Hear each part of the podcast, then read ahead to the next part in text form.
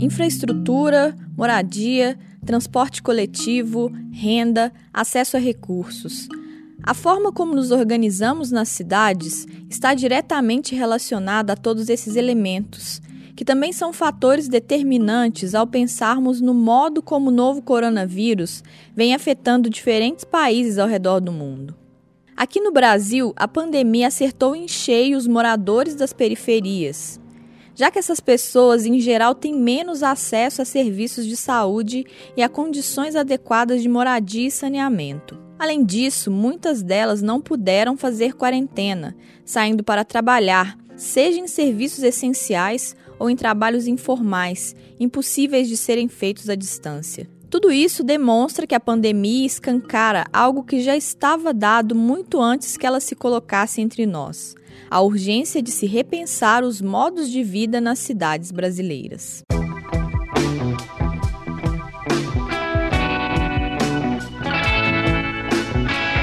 Eu sou Jéssica Almeida e esse é o Tempo Hábil Entrevista, podcast do jornal O Tempo, que em tempos de coronavírus traz entrevistas sobre assuntos relacionados à pandemia. Toda quinta-feira tem episódio novo a partir das seis da manhã. Para não perder, assine o Tempo Hábil no tocador de podcasts da sua preferência e receba notificações sobre os novos episódios. Nós estamos no Spotify, no Deezer, no Google Podcasts, no Apple Podcasts e em todos os demais aplicativos.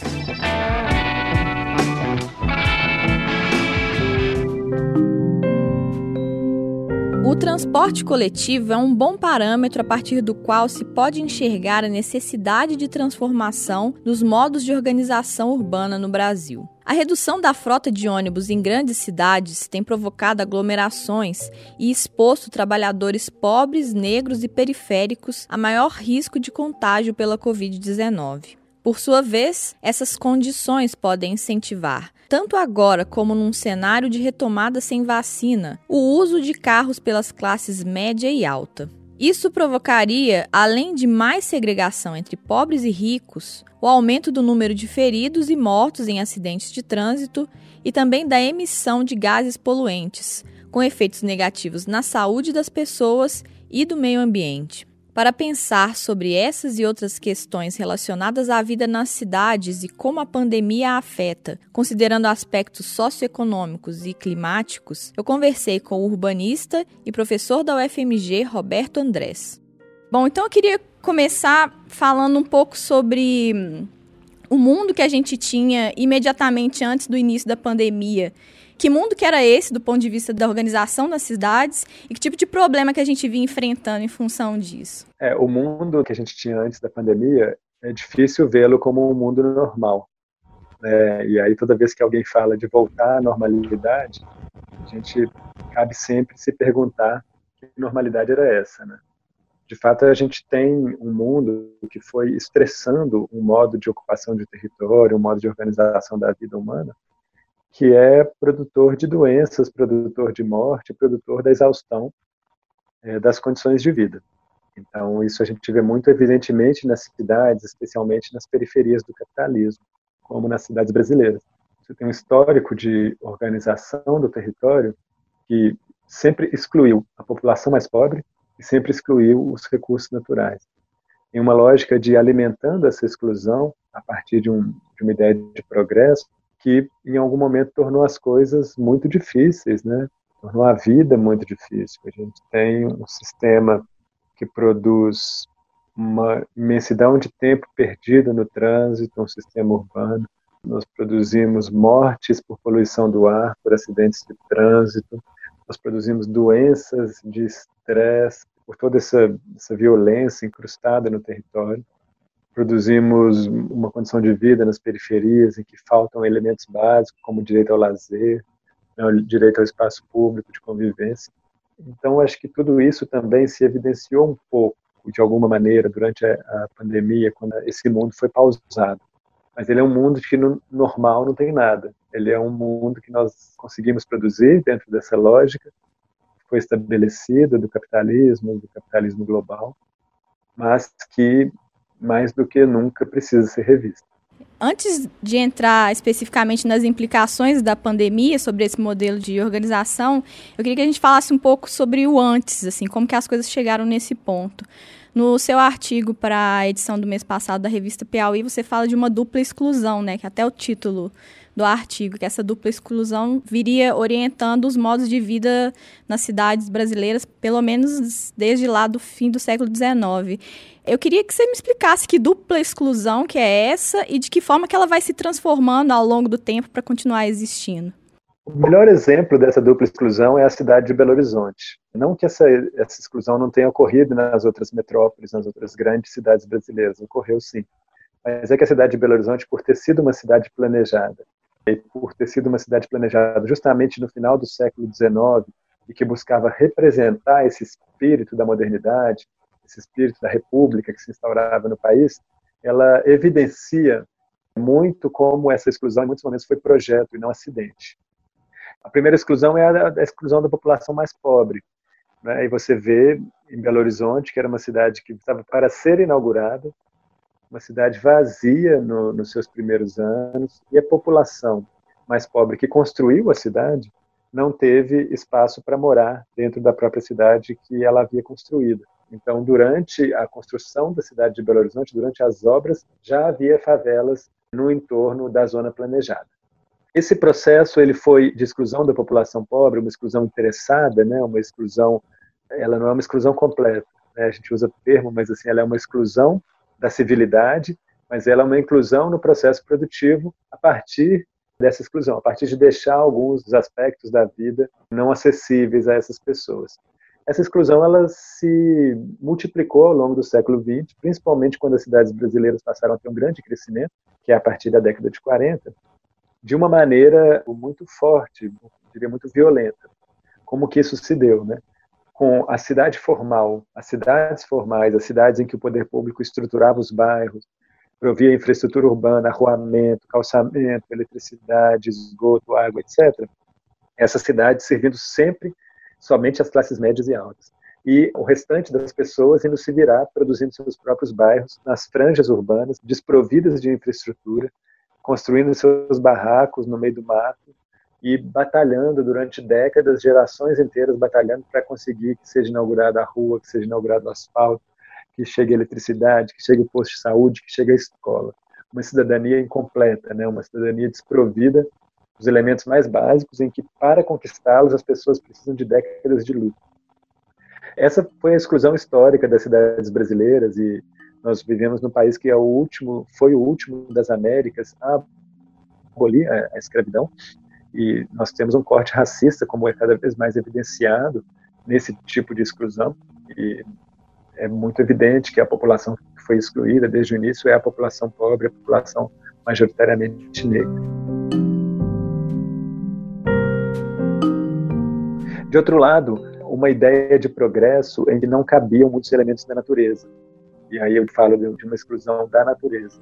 Ela é muito representada pelos, pela questão das águas, mas também pelos territórios urbanos, pelas árvores, pela vegetação.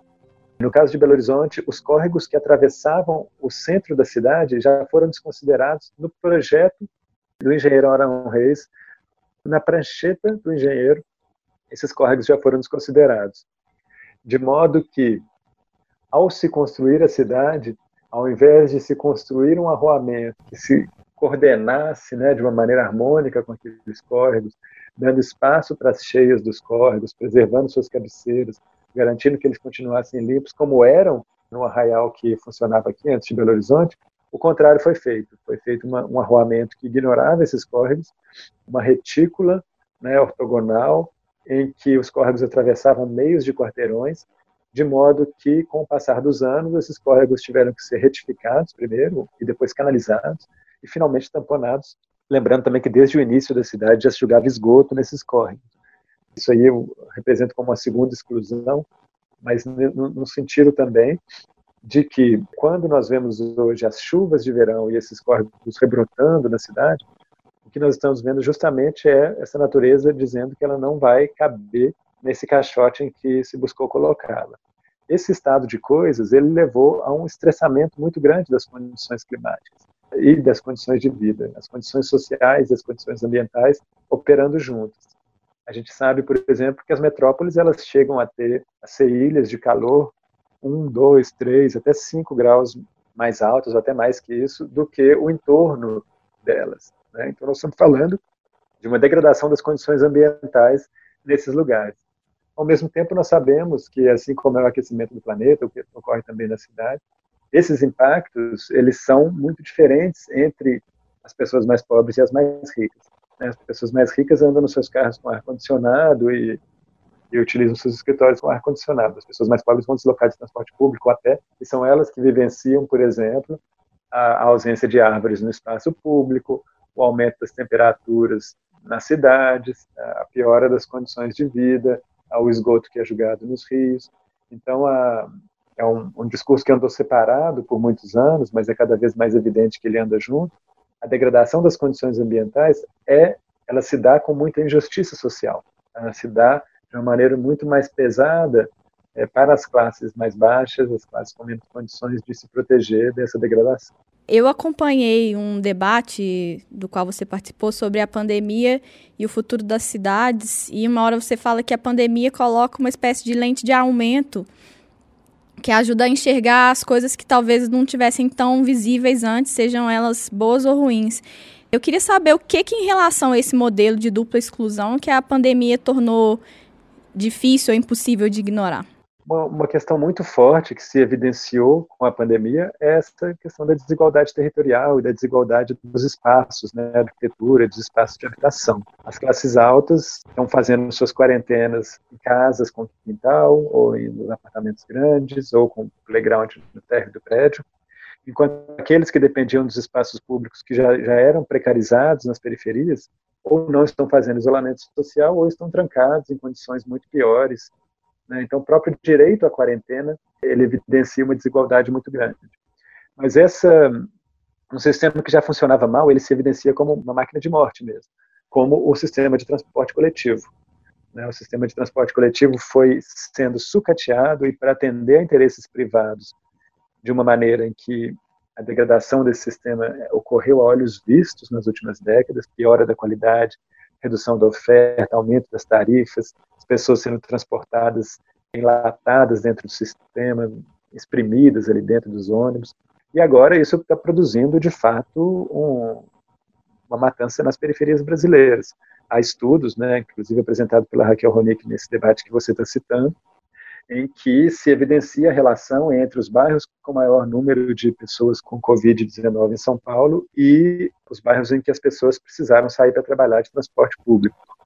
Então, há bastante evidência de que o transporte público que continuou circulando lotado durante a quarentena, que é algo inconcebível se você pensar na perspectiva da saúde pública, de que esse transporte público foi fundamental para levar e fazer alastrar o vírus nas periferias.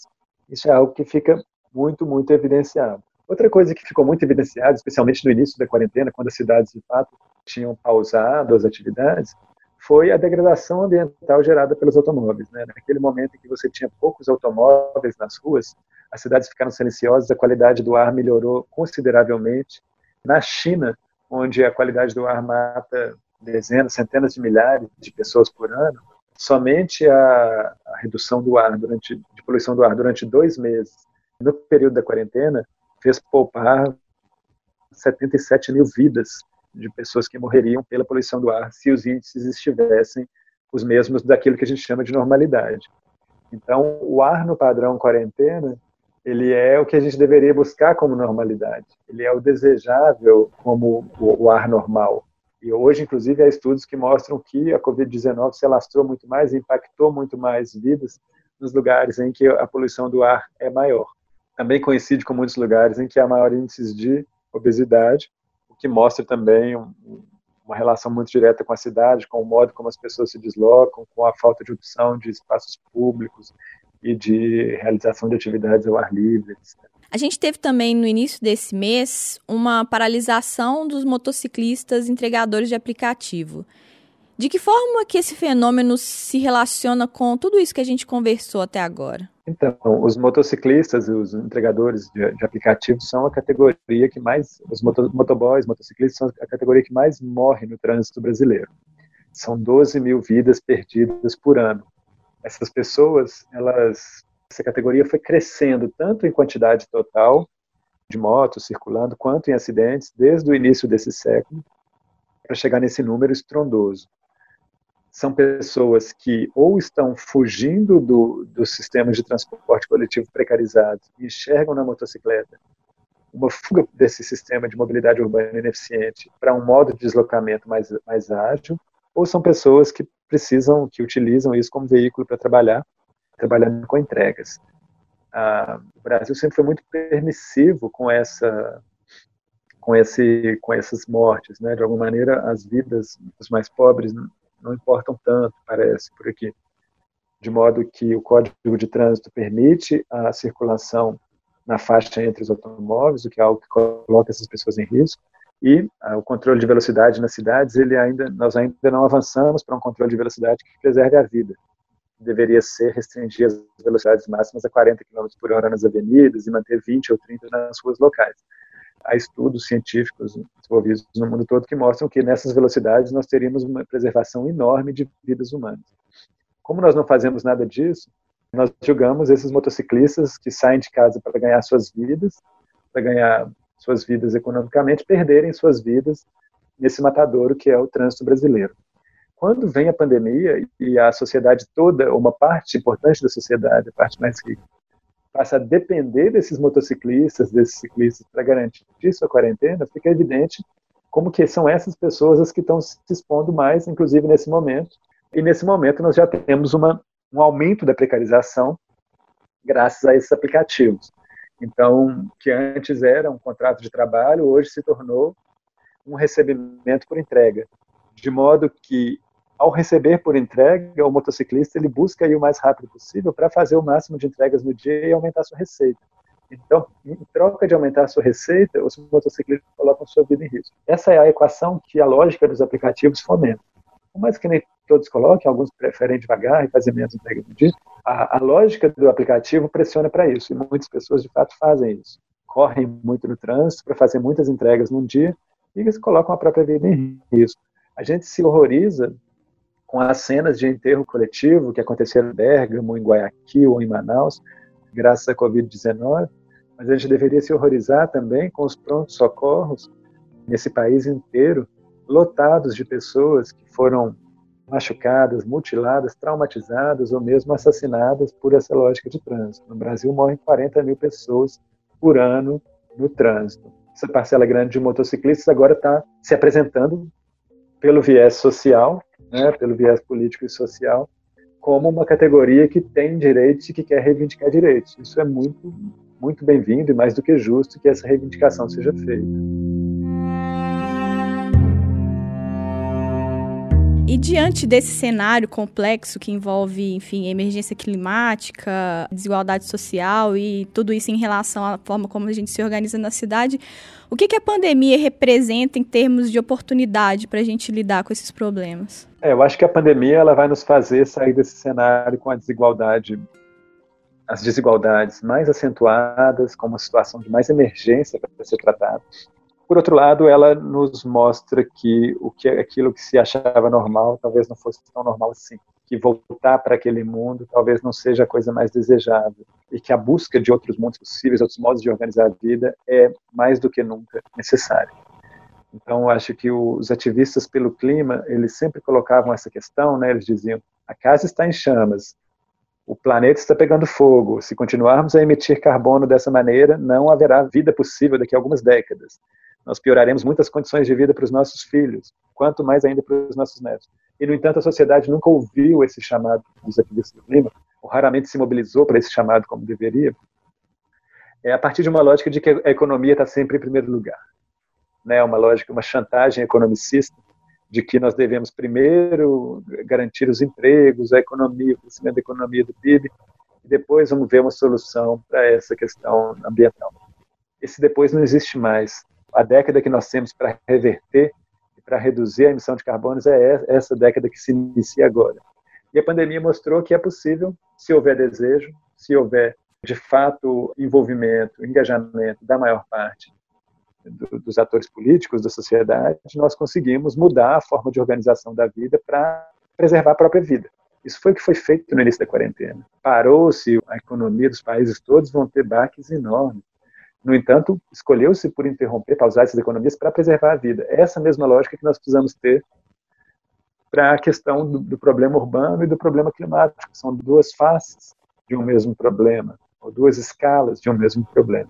Precisamos que a chantagem economicista deixe de ser um muro intransponível e que a gente possa superar esse muro, como foi feito na pandemia de Covid-19, olhar para outro lado e dizer como é possível preservar as condições de vida e o que precisamos mudar no modo de organização da sociedade para preservar essas condições de vida. Eu acho que ao menos essa hipótese começou a ser colocada como algo possível de ser alcançado. Acho que isso não é pouco. Uhum. E para terminar, professor, uma pergunta talvez até meio pessoal, enfim, isso que você apresentou é uma oportunidade, né, uma janela. E você também falou que num primeiro momento as desigualdades tendem até a se aprofundar, né?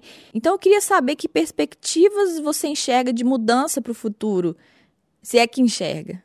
a gente não tem muita opção, né? Ou a gente vai mudar, ou esse estado de deterioração ele vai se acelerar numa espiral em que ninguém tem controle.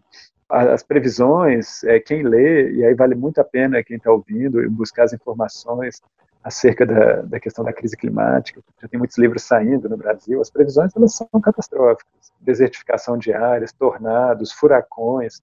Pode ser que daqui a cinco anos, daqui a dez anos, vinte anos, a gente olhe para essas chuvas de verão que estavam acontecendo em Belo Horizonte nesse ano, ou mesmo para a pandemia de Covid-19, como eventos leves, né, perto do que, é, do que é possível acontecer. Inclusive, de tudo que pode acontecer quando você pensa a sociedade como um sistema complexo. A desertificação de áreas gera migrações em massa. A necessidade de interromper a economia pode interromper o abastecimento de certas áreas. A interrupção do abastecimento de certas áreas pode nos fazer com aumento de fome em certos lugares. Isso pode gerar problemas, convulsões sociais, políticas.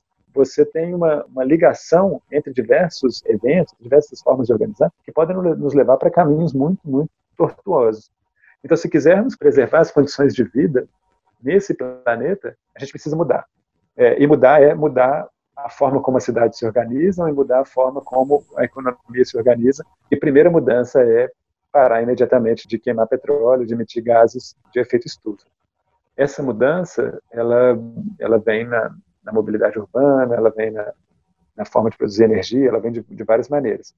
Se não fizermos isso, o cenário para frente é, é muito grave. Né?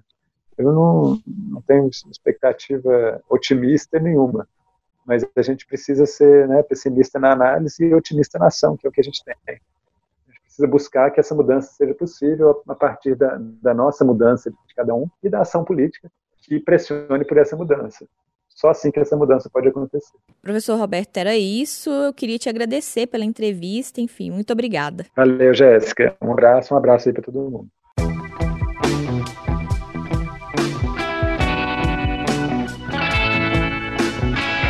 Você ouviu Tempo Hábil Entrevista, podcast extraordinário do jornal O Tempo para tempos de coronavírus. Caso ainda não tenha feito isso, assine o Tempo Hábil no seu tocador de podcasts favorito. Nós estamos no Spotify, no Deezer, no Google Podcasts, no Apple Podcasts e em todos os demais aplicativos. Eu sou Jéssica Almeida e fiz a produção, o roteiro, a edição e a mixagem do programa. O Tempo Hábil Entrevista volta na próxima quinta, a partir das seis da manhã. Até a próxima!